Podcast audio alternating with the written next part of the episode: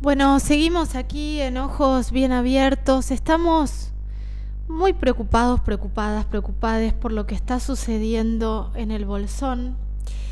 Y hay algo que me parece, me voy a acomodar la silla, perdón por el ruido. Hay algo que me parece que tenemos que tener muy claro a la hora de reclamar y de repensarnos también en este, en, este mundo donde estamos haciendo mierda todo. Hablo de la humanidad. Pero también repensarnos eh, y poner el foco y la mirada en las responsabilidades. Hay leyes que enmarcan quiénes son los responsables de ciertas cosas. Si estamos hablando de los incendios del Bolsón, Em, hay leyes que ponen toda la responsabilidad en las provincias. Lo hablábamos también con lo que está pasando en Chaco, lo hablábamos también cuando hablábamos del tema de los humedales.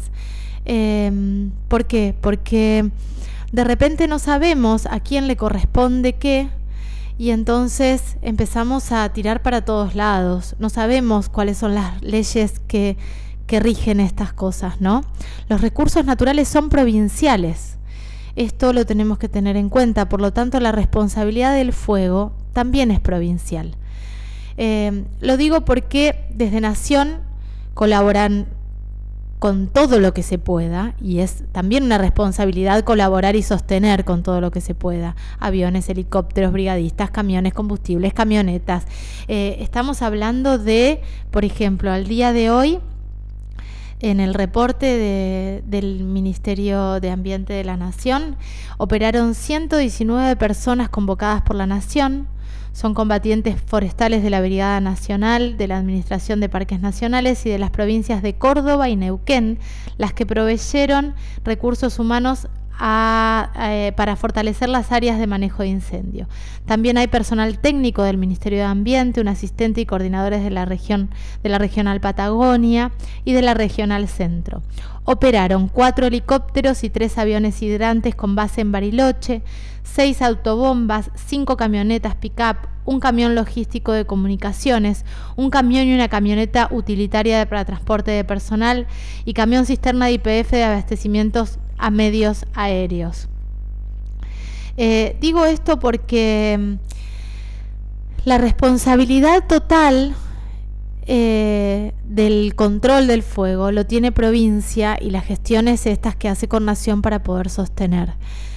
Em, no sé, siento que a veces ponemos la mirada en lugares cerrados, nos pasa con muchísimas temáticas y hoy como desconocemos el marco legal de todo lo que tiene que ver con los recursos naturales de las provincias, también ponemos la mirada en lugares cerrados. Esperemos que el gobierno provincial eh, pueda controlar el fuego de manera urgente, porque si vemos el mapita de donde hay focos de incendio, el único que está no controlado es el de, el único que está no controlado, sea, activo, es el de Río Negro.